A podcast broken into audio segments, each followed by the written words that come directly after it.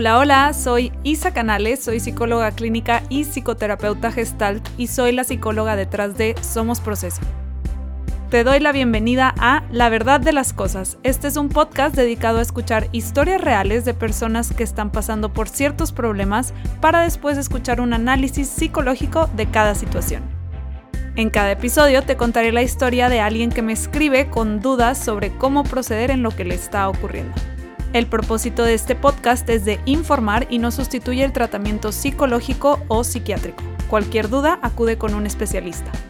Los nombres, edades y algunos datos que no alteran el contenido han sido cambiados para proteger la privacidad de quienes me escriben.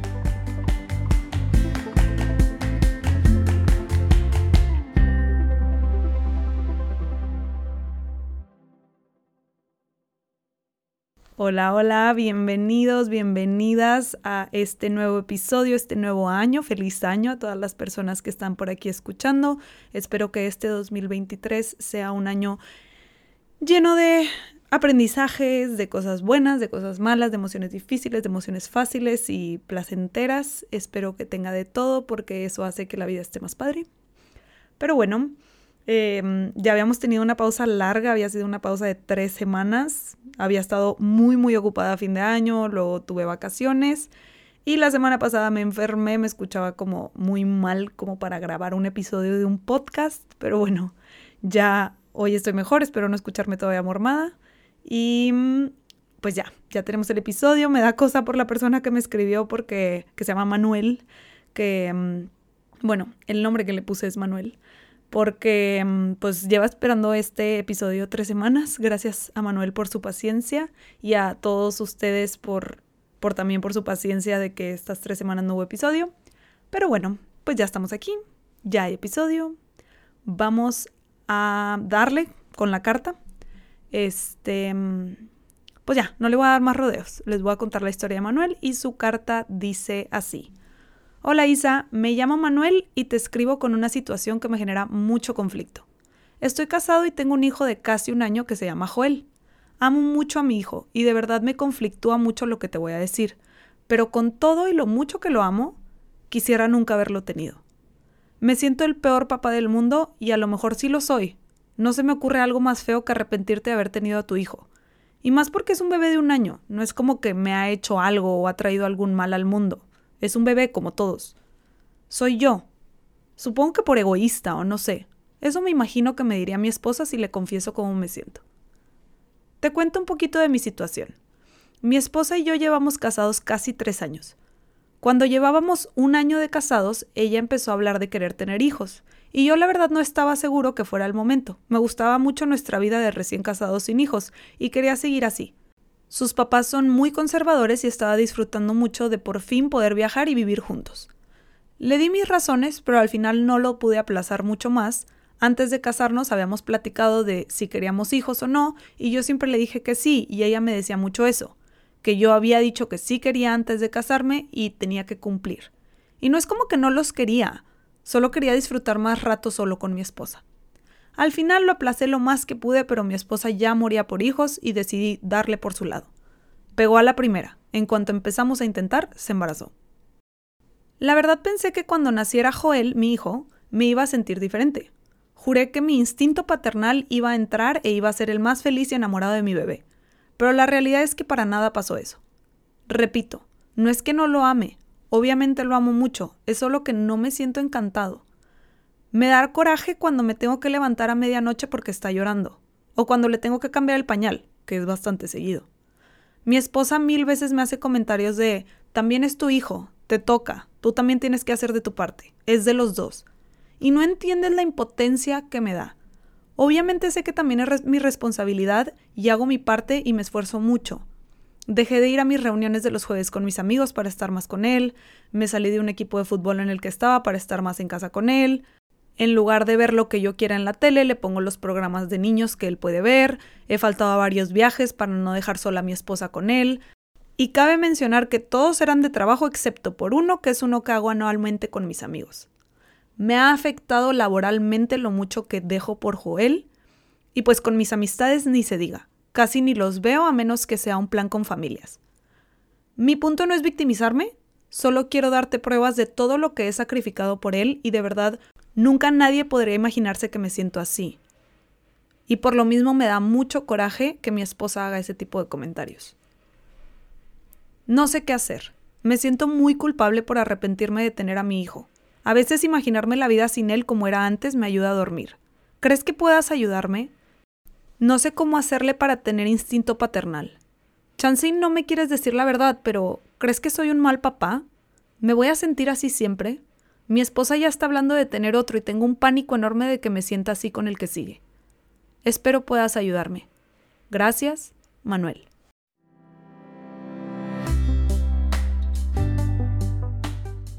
Si te gustaría que tu historia apareciera en este podcast, escríbemela a la verdad.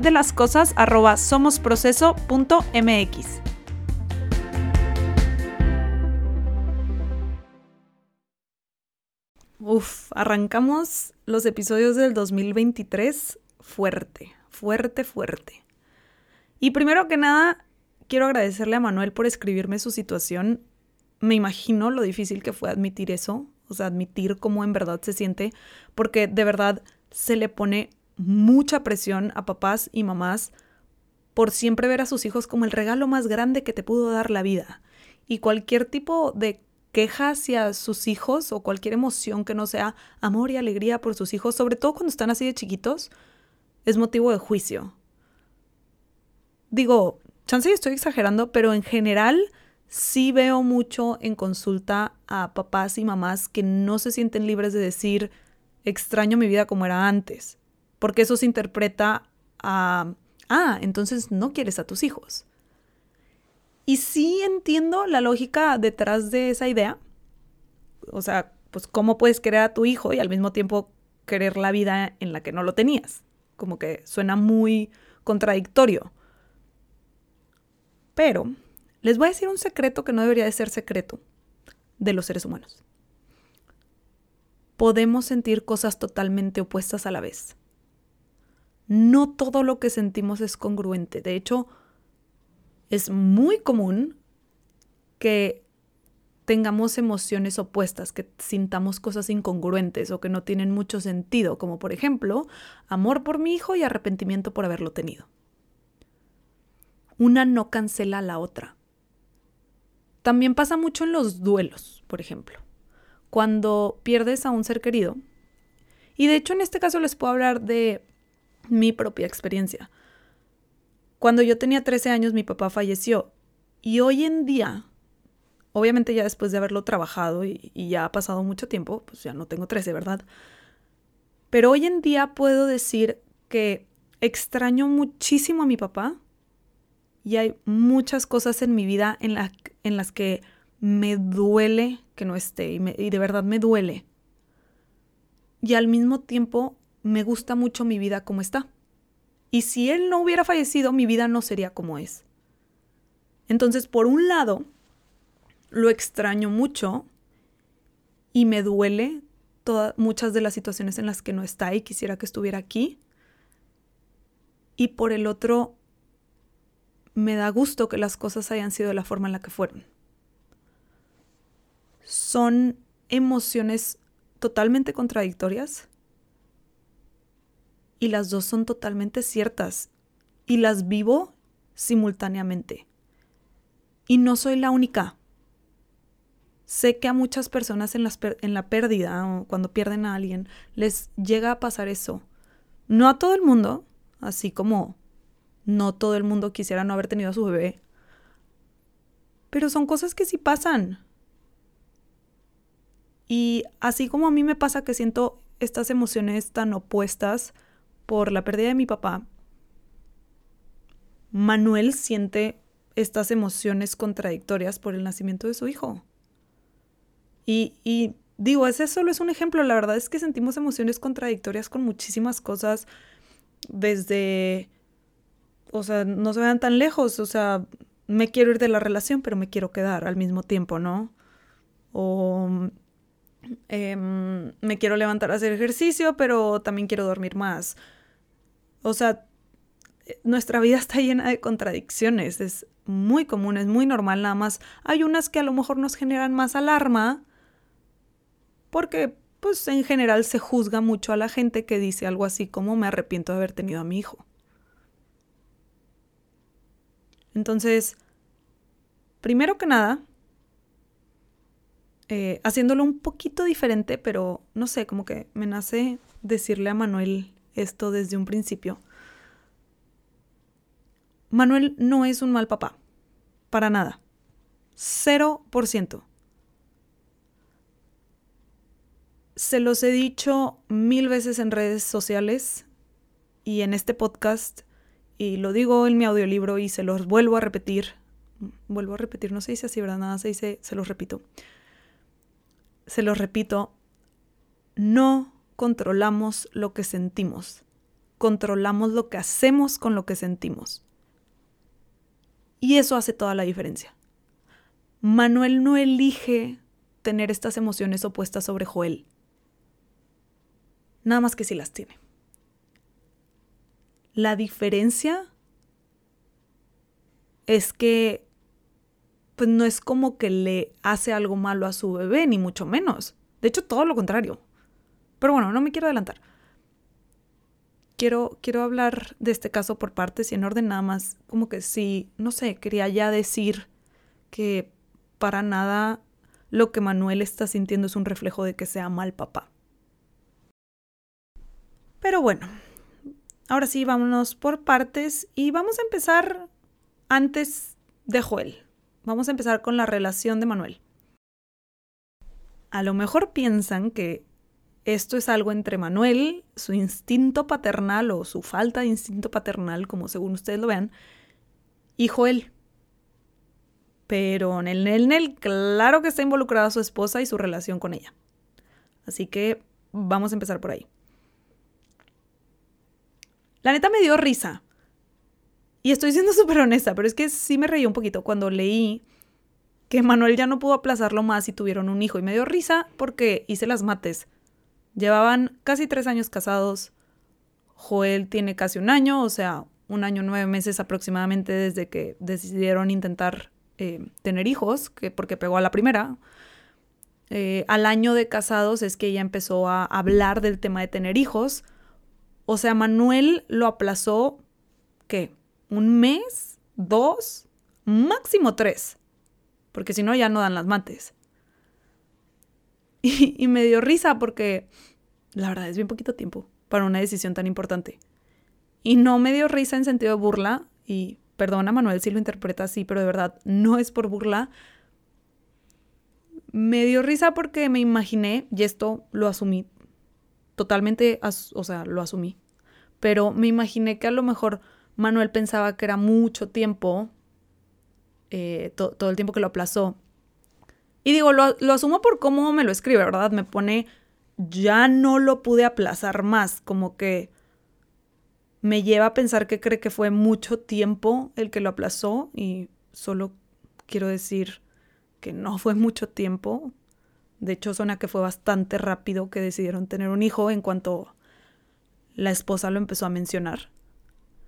Y no sé, como que pues no sé por qué me dio risa, pero estaba siendo honesta con ustedes y con Manuel. Y, y, justo esa es una de las razones por las que se me hace importante hablar de la relación con su esposa. Como que no sé, me, me da mucha curiosidad ver o presenciar o saber o lo que sea cómo se comunican Manuel y su esposa, porque siento que algo en, en los mensajes que se transmiten entre ellos, pero como que no, no terminan de entenderse el uno al otro. O sea, como que algo en el mensaje que se transmitieron a la hora de hablar de esto no quedó claro. Porque dice que antes de casarse hablaron del tema de tener hijos y que habían acordado sí tenerlos, que los dos querían, y que Manuel tenía que cumplir con lo acordado. Cosa que, a ver, para empezar, la gente puede cambiar de parecer sé que es un tema muy importante, pero por lo mismo no es como que porque en algún punto de tu vida dijiste que sí querías tener hijos, ya te fregaste y ahora los tienes. O sea, pues no, o sea, si ahora por la situación de vida en la que estás decides que ya no los quieres, se vale, ¿no? Se vale cambiar de opinión. Y tampoco digo que está chido casarte pensando que tienes un plan de vida en común y de repente resulta que no. Obvio no está cool. Y me imagino que sería una crisis muy fuerte en un matrimonio que pase algo así. Puede que hasta generaría el fin de un matrimonio, no sé, o sea, era cuando nos casamos teníamos este plan en conjunto y ahora ya no lo tenemos, pues claro que es crisis, ¿no? Ahora digo X porque ese no es el caso de Manuel. Eh, me pone muy claramente, no es que nunca quiera tener hijos, solo no ahorita. Estoy disfrutando con mi esposa, sin las reglas de sus papás conservadores, por fin estoy pasando la bomba con ella, hacemos lo que queremos.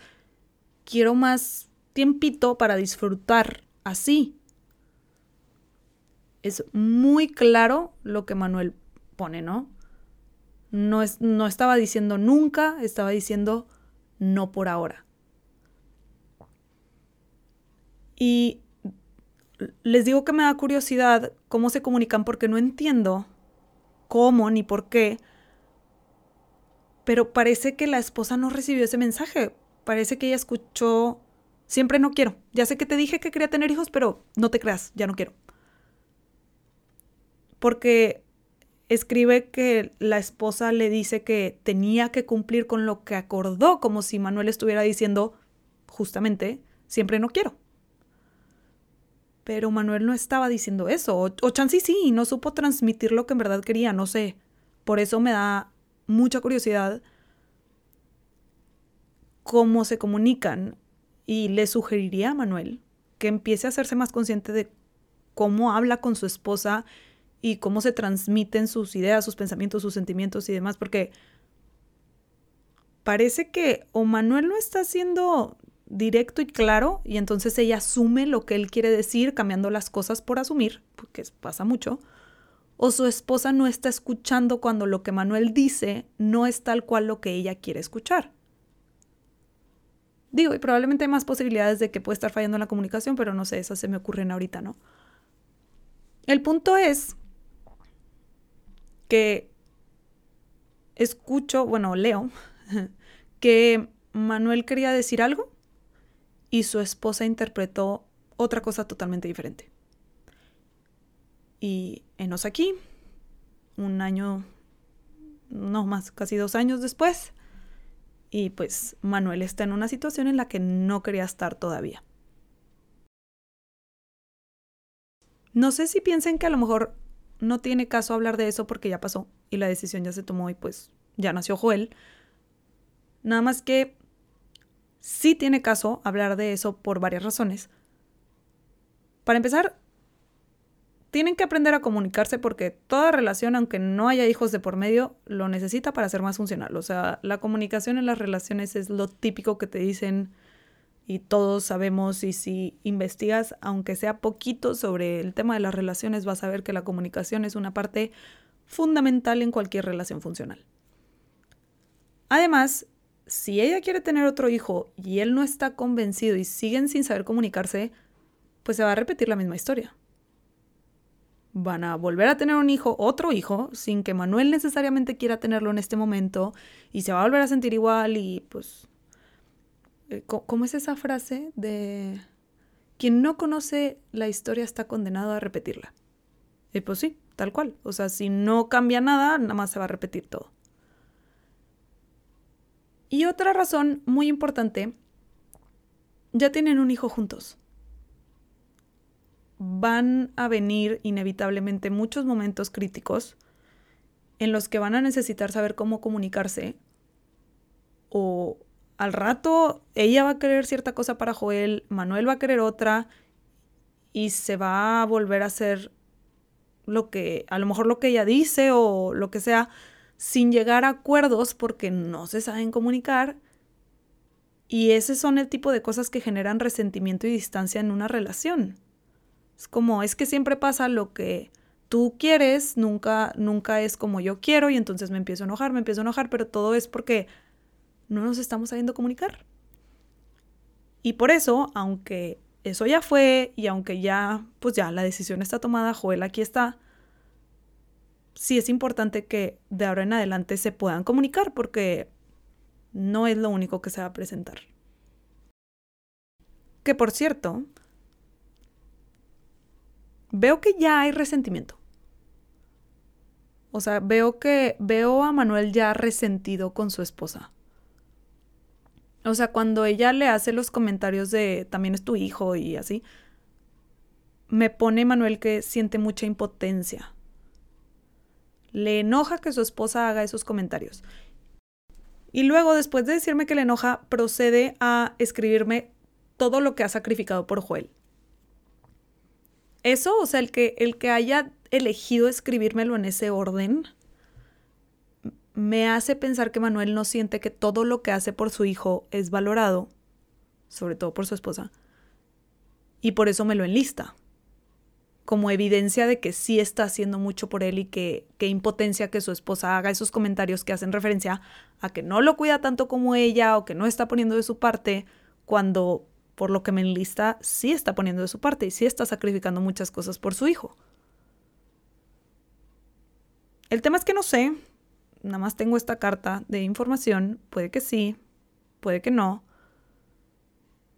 No sé si Manuel le dice a, a su esposa cómo le molestan esos comentarios y si se lo dice, no sé si la esposa respeta que son comentarios que le molestan y los deja de hacer o, o, no sé si nada más no le dice nada y ella no tiene la más mínima idea de que le molestan, no sé, regresamos al tema de la comunicación. Me imagino por lo que escribe y cómo lo escribe, que o no le dice o ella lo sigue haciendo aunque le dice porque si no, pues no me lo escribiría como algo que pasa, ¿no? No, no sería tema que ella le hace esos comentarios y él se siente así.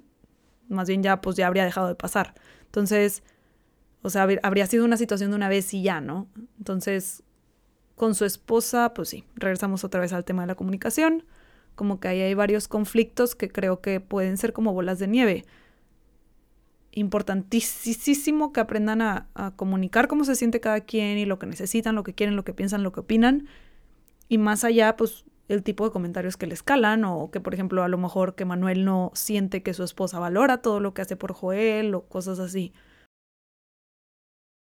Creo que, o sea, eso es como que lo que me salta en cuanto a la relación de Manuel con su esposa.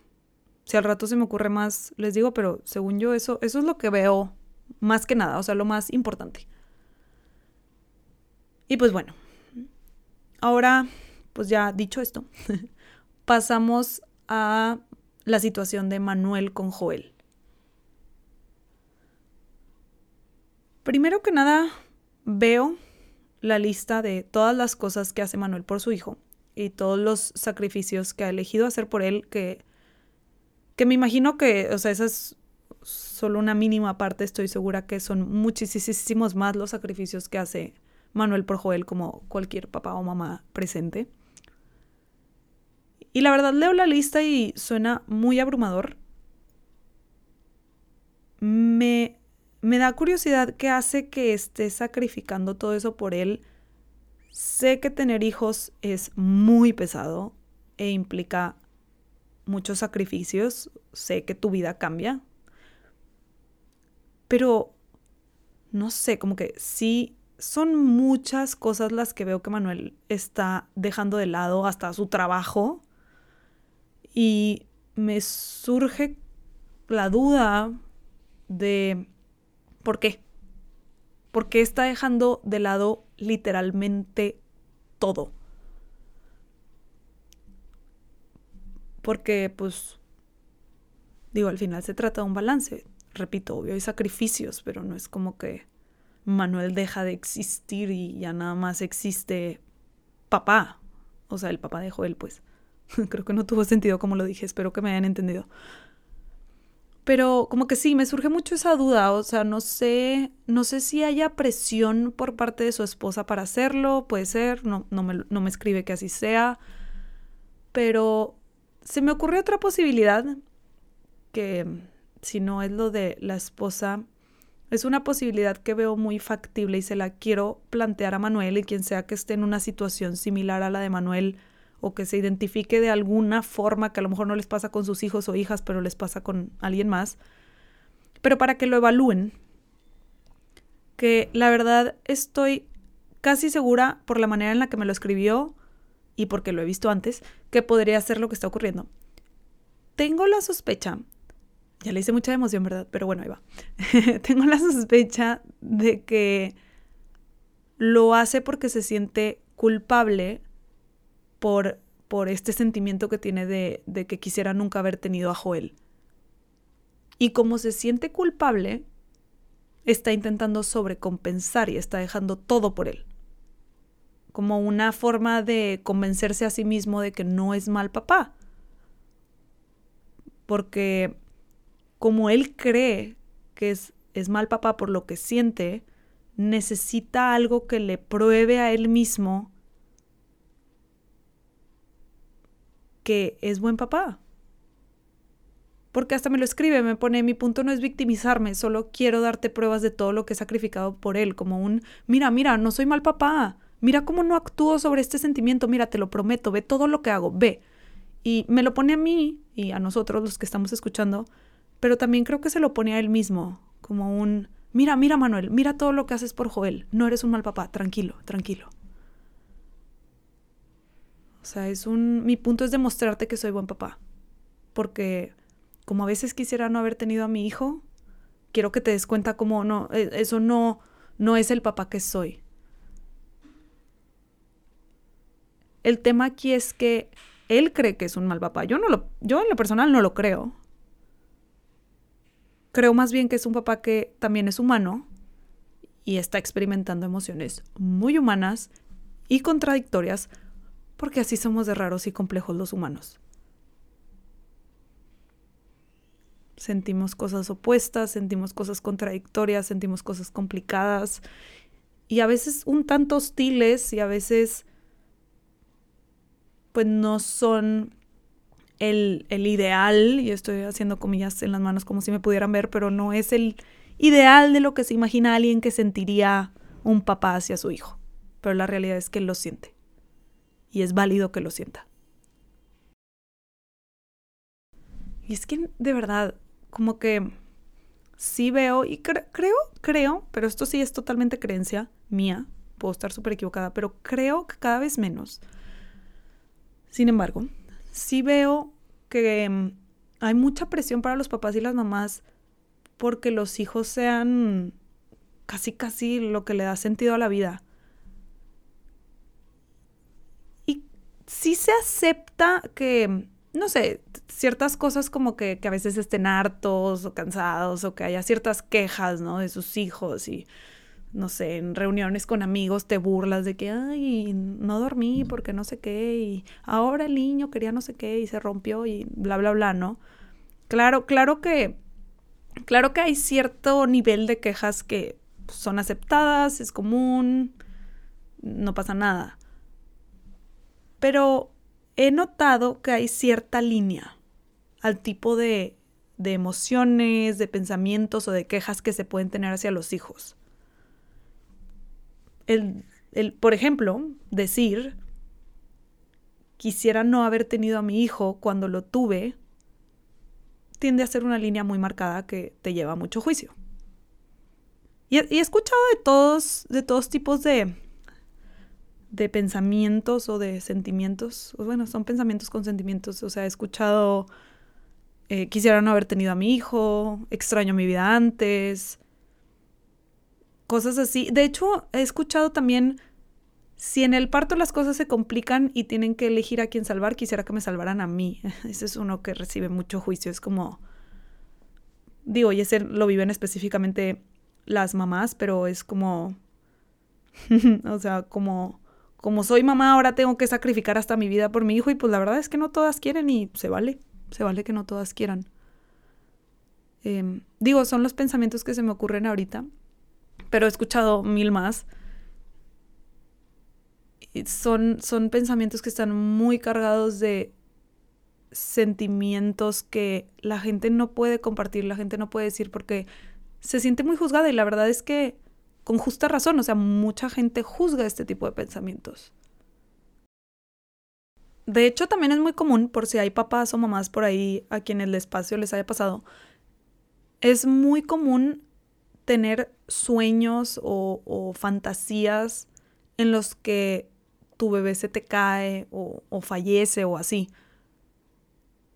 O sea, y, no necesariamente es cuando estás dormido, o sea, a veces pueden ser pensamientos intrusivos o, o como estos digo fantasías que son como imágenes, como, como si lo vivieras como un flashback, pero pues no ha pasado. Que no sé, imagínate que le estás cambiando el pañal a tu bebé y piensas, ay, ¿y si lo tiro? ¿O y si lo aviento? O hasta ahí, no sé, si le doy un zape o lo que sea, como cosas así. Que hasta diciéndolas, o sea, ahorita que se las estoy diciendo aquí en este podcast, siento el, el juicio que pueden estar teniendo algunas personas hacia mí por decir, que es normal tener estos pensamientos o, sueños o fantasías como sea que vengan. Y pues la verdad, juzguenme todo lo que quieran, pero eso no va a hacer que sea menos real. Es algo que pasa y pasa bastante. E, es muy común tener este tipo de pensamientos que, que dan mucho miedo y asustan mucho a quienes los tienen porque casi siempre son de una naturaleza algo hostil. Repito, que lo pienses, que lo sientas, que lo sueñes o lo imagines, no significa que es real, no significa que lo estás haciendo. les quiero explicar un poquito más como que dónde puede estar la raíz de todo esto. Y, es que es normal que sintamos enojo y frustración y, coraje y un montón de cosas bien complicadas hacia nuestros hijos. Es porque es, es normal que nos invadan. Eh, invadir en el sentido de que rebasan nuestros límites. Y cuando alguien rebasa nuestros límites, sentimos enojo. Es normal. O sea, el enojo es alguien rebasó tu límite de alguna forma, alguien o algo, y entonces te enojas.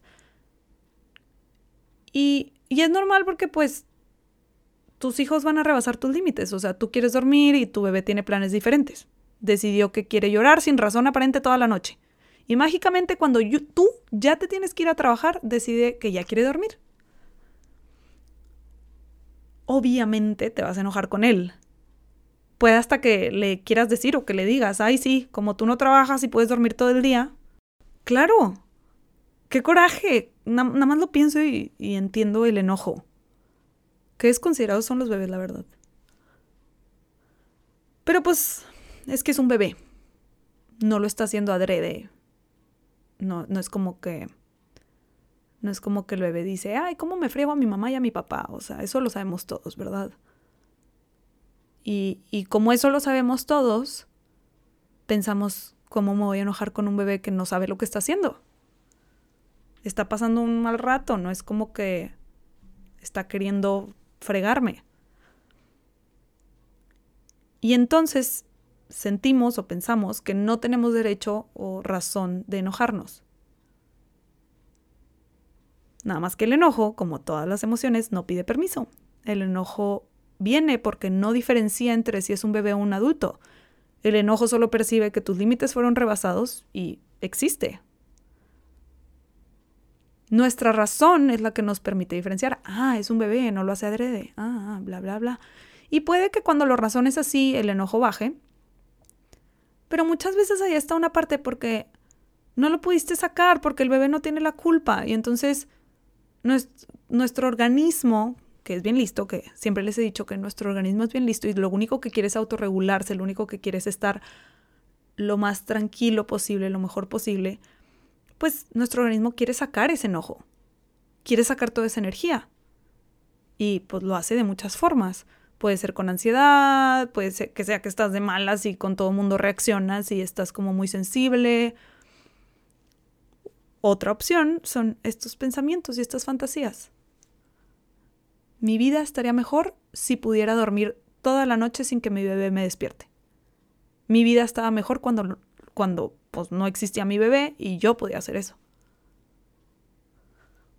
O sea, fantaseamos con nuestra vida sin nuestro bebé, una vida en la que dormimos, una vida en la que, no sé, todo nuestro dinero es para nuestros propios gastos, en la que podemos ver la tele lo que queremos, que podemos hacer lo que queremos. Me parece muy lógico fantasear con eso y tener pensamientos con eso. No siempre. A veces, cuando pases un mal rato.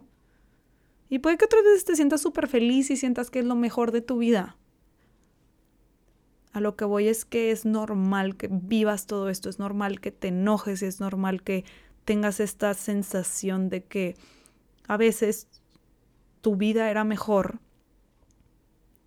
antes de que tuvieras hijos. Es normal. Y, puede, y, máxime si todavía no los querías, ¿no? Si todavía no te sentías listo o lista para tenerlos. Pero también pasa aunque ya te sentías listo lista, ¿eh? O sea, no, no solo pasa cuando no los querías. Y más si tienes un hijo con necesidades eh, especiales. No, sentir esto es todavía más, más, más. Pero bueno, como que quería explicar la naturaleza de este tipo de pensamientos que sí son súper comunes y repito, puede que haya mucha gente que me está escuchando y me juzgue, pero repito, me pueden juzgar todo lo que quieran, no hace que sea menos real. Mucha gente tiene esos pensamientos y estas fantasías y, así, y pues así es. Véanlo. Les quiero poner un ejercicio para que me entiendan un poquito más. Creo que es un ejercicio que ya les había puesto en otro episodio, pero igual lo vuelvo a poner porque aquí sería con un giro diferente. En todo caso de que sí lo haya puesto, la verdad no me acuerdo, pero por si sí, por si no, por si no se acuerdan, por si no lo escucharon o para que lo apliquen de esta forma. Piensen en alguien a quien quieren muchísimo, sienten mucho amor por esta persona. Y tiene que ser alguien con quien sienten total confianza, o sea, con esta persona se sienten muy cómodos o cómodas, están en total confianza. Si es una pareja relativamente nueva, una amistad relativamente nueva, no, porque todavía no hay total confianza. Si es una pareja y enamoramiento, o sea, si necesita que sea alguien que ya conocen desde hace rato y, y que quieren mucho de confianza, ¿verdad? Ya lo dije muchas veces. Entonces piensen en esa persona. Esa persona en la que pensaron, ¿les cae bien todo el tiempo.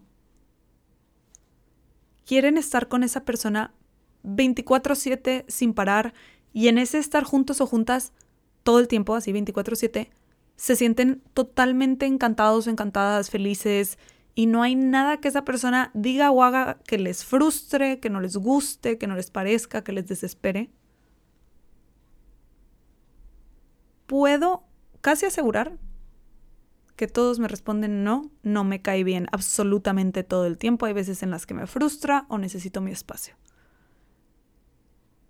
Y mi siguiente pregunta es, ¿de todos modos quieren a esta persona?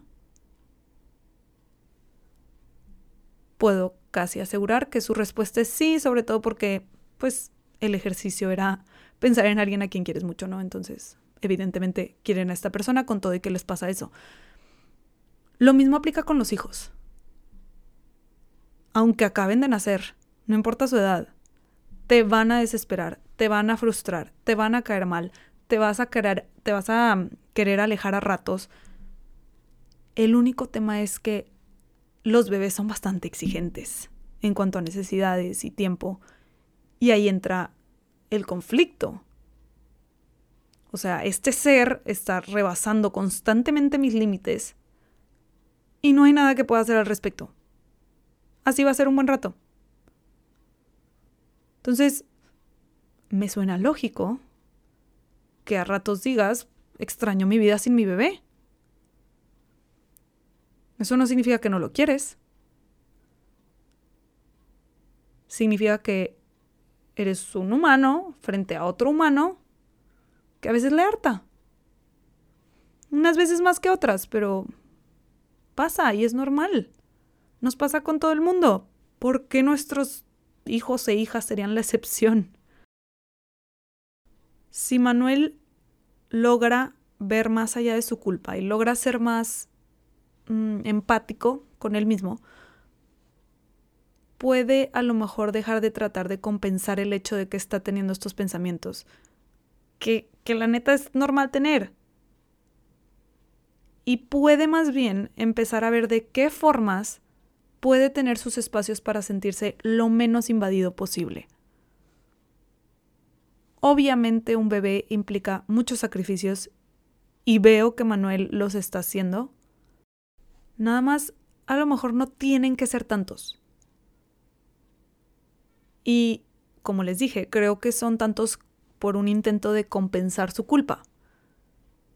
Entonces, no sé, a lo mejor puede regresar al equipo de foot o si ir a ciertos viajes laborales o, no sé, llegar a un acuerdo con su esposa en donde, no sé, se van juntos de viaje sin Joel una vez al año o que cada quien hace un viaje con, con amistades una vez al año, no sé, yo qué sé, acuerdos en los que los dos tengan tiempo para sí mismos y que no todo sea sacrificio, porque si sigue así es una especie de ciclo en el que por sacrificar todo, se siente más enojado, más invadido, por ende más arrepentido, y entonces se siente más culpable, y con mayor razón compensa sacrificando todo, y entonces el ciclo vuelve a empezar.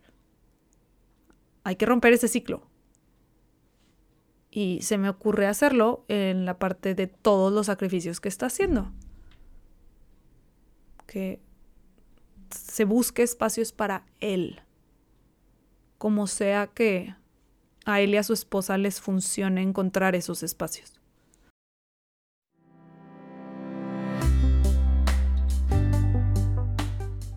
Si te está gustando el podcast, suscríbete para que no te pierdas ningún episodio y te invito a dejar una calificación para que más personas puedan encontrarlo.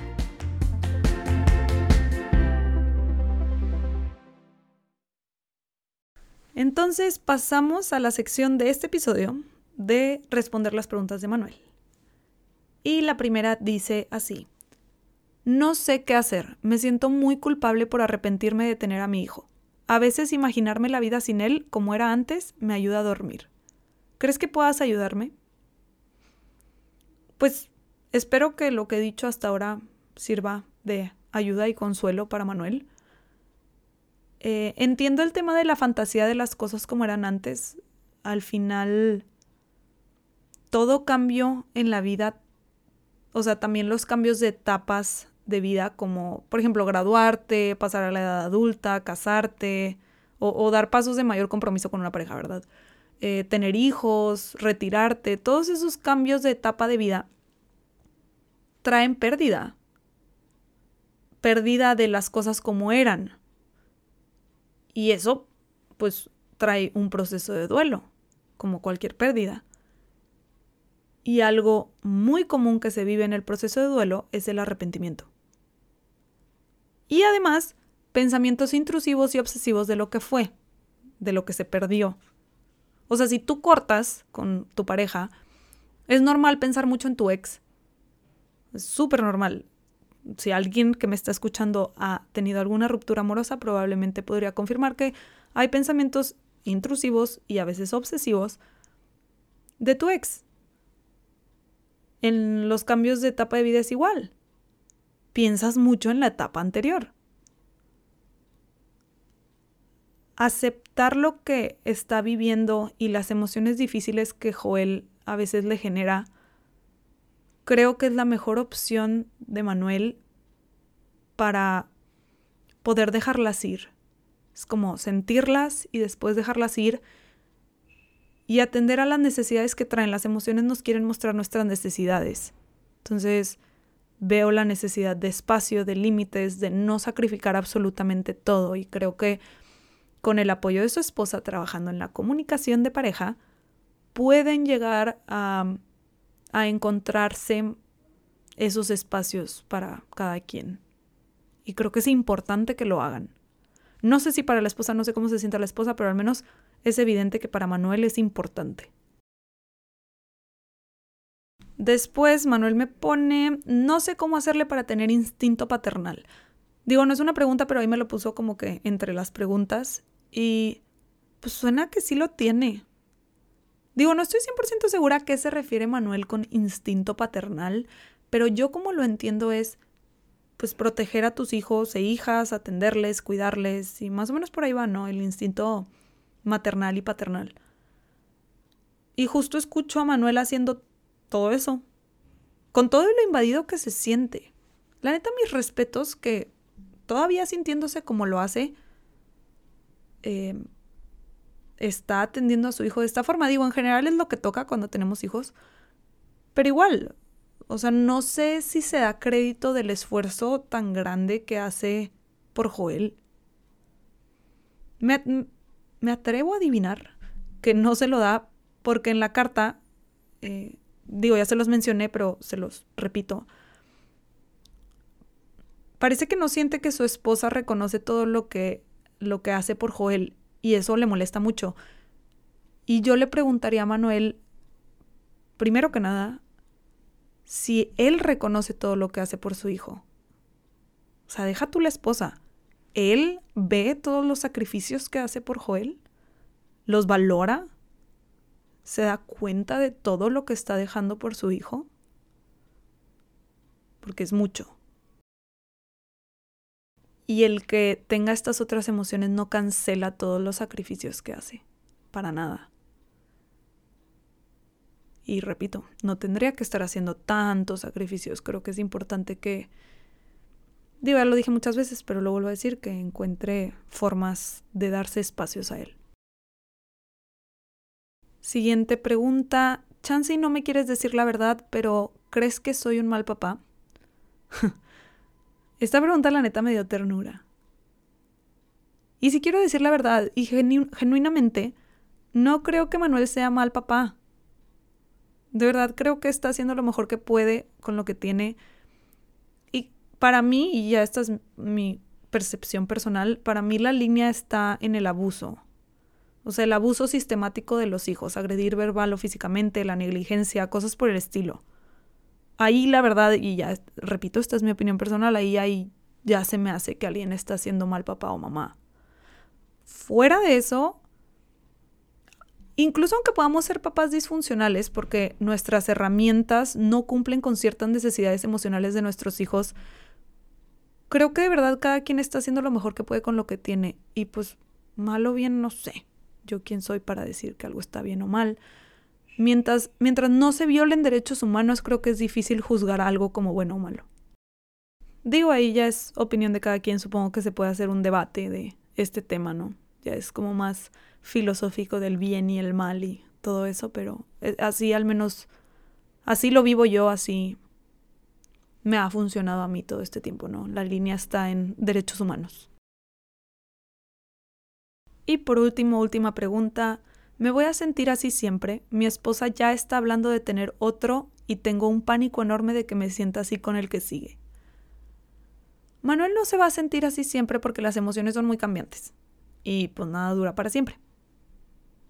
O sea, no hay mal que dure 100 años, ni idiota que lo aguante, definitivamente. Creo que mientras más espacios de esos que les dije se dé para él mismo y llegue a estos acuerdos con su esposa para que cada quien tenga de estos espacios, se va a ir sintiendo menos así. Eh, como les expliqué, es romper el ciclo. De verdad se me hace muy, muy importante que aprenda a comunicarse bien con su esposa. De hecho, hasta les recomendaría ir a terapia de pareja porque definitivamente están teniendo dificultades para entenderse y eso es muy importante si están pensando en tener otro hijo y sobre todo si se siente como se siente Manuel, ¿no? Entonces, pues sí, esas, esas son las respuestas a las dudas de Manuel. Espero que les sirvan. Acuérdense que no somos lo que sentimos ni lo que pensamos. Lo que nos diferencia es que hacemos con todo eso. No somos animales, sino porque de repente nos venga este pensamiento de, ay, si aviento a mi hijo significa que lo vamos a aventar. Podemos controlarnos de esa forma. A lo mejor no controlamos el pensamiento, pero sí el hacerlo o no hacerlo. O sea, yo puedo pensar en hacerlo, pero no lo voy a hacer porque soy un humano, no soy un animal y puedo controlar lo que hago con lo que pienso y con lo que siento. Y ahí está toda la diferencia, ahí está todo nuestro poder. Entonces, de verdad, dense cuenta de que tienen el poder sobre lo que piensan y lo que sienten. déjense, o sea, dense el crédito, pues, de ese, de ese poder que tienen sobre sí mismos y sí mismas.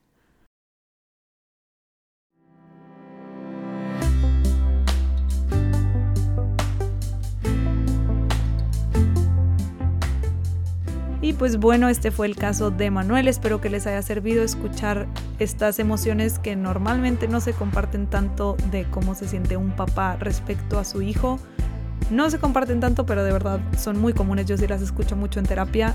Este, y pues nada, si les gustaría que su historia apareciera en este podcast, escríbanmela a la verdad de las cosas y también me pueden encontrar en redes como Somos Proceso en Instagram, TikTok, Facebook, Twitter. La verdad Twitter no lo muevo tanto, pero ahí está, por si acaso. Pero bueno, hasta la próxima.